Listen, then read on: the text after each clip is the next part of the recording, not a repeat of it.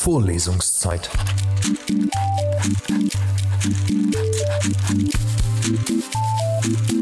Der Geschichten-Podcast für jede Gelegenheit.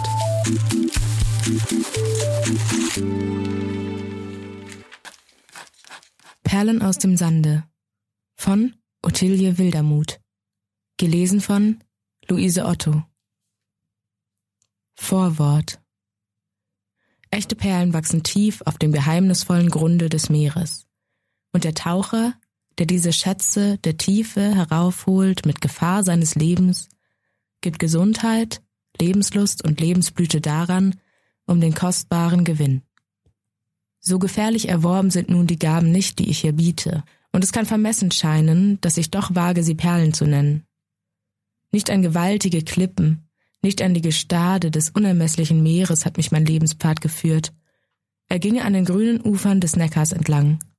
Und es ist heute zum ersten Mal, dass ich von ferne am Ufer des blauen Horizonts wie einen Silberstreif die Nordsee schimmern sehe. Und so hat auch mein inneres Leben nicht allzu viel von schwerem Leid. Keine gewaltigen Kämpfe und schmerzlichen Konflikte zu tragen gehabt, wie ich denn schon vor Jahren sagen musste, als ein Albumblatt zum Gedächtnis eines berühmten Feldherrn von mir gefordert wurde.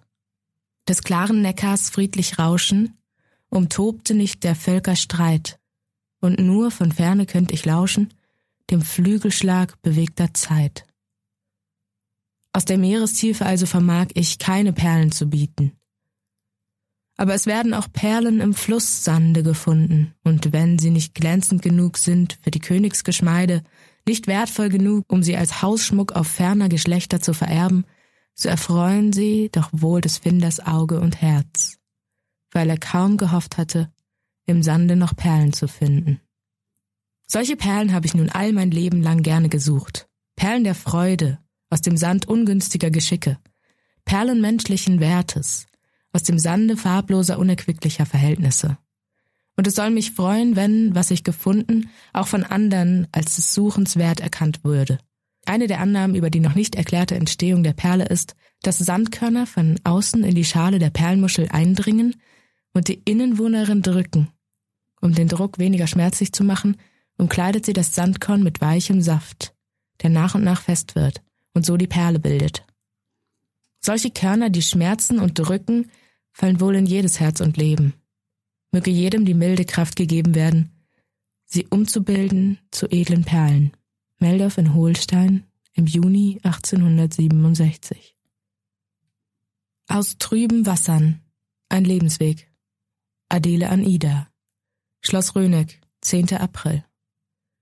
Wieder daheim oder wieder draußen. Weiß ich denn so recht, wo ich daheim bin? Doch nein, ich will nicht unbillig gegen meine alte, liebe Heimat sein, wie düster auch die grauen Mauern aussehen. Wie trüb und verstimmt. Ach, zu Zeiten mein Vater ist. Meine Heimat ist's doch.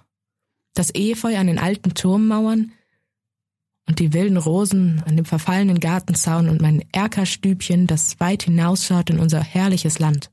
Das alles ist doch noch mehr mein eigen als das zierliche grüne Kabinchen bei der Tante in dem noch die Schachteln mit den Sommerhüten, die Sonnenschirme, die Mückenfenster und allerlei Dinge für die schöne Jahreszeit verwahrt werden, wo es auf der Straße rasselt mit Wagen bis tief in die Nacht, so dass man nicht einmal gemütlich plaudern und träumen kann. Es wäre ja nicht recht zu klagen, wenn die gute Tante mir mutterlosem Kind ihr Haus öffnet. Aber ich darf meinem guten, lieben, alten Raubnest, wie du es nennst, doch nichts zu Leide geschehen lassen. Weißt du, wie ich mir vorkam, als ich heute früh aus meinem Erkerstübchen hinausschaute? Denkst du noch an die schönen Märchen von Museus, die du erbeutet hast von dem alten Doktor, der in eurer Mansarde wohnte? Es ist schon lang her und deine Mutter meinte nachher, es sei unnötig, dass wir die schon gelesen. Sie waren aber so schön. Weißt du, von der türkischen Königstochter und von der Wassernixe, die dem Kind den hölzernen Apfel schenkte wo seidene Gewänder herausquollen. Was mir aber einfiel, das war die Geschichte von dem alten Grafen, der seine drei schönen Töchter nacheinander an einen Bär, einen Adler und einen Walfisch verkaufte. Und die von diesen wilden Getieren in Rittergestalt heimgeholt worden. Weißt du noch?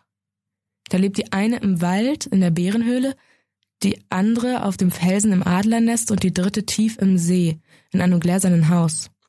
Nach sieben Tagen, sieben Wochen oder sieben Monaten erwacht die Dame jedes Mal in einem herrlichen Schlosse, wo ihr Gemahl sie als stattlicher Ritter begrüßt, mit dem sie in Glanz und Ehren lebt, bis die Frist verlaufen ist, und sie erwacht in der Bärenhöhle oder auf dem Adlerhorst.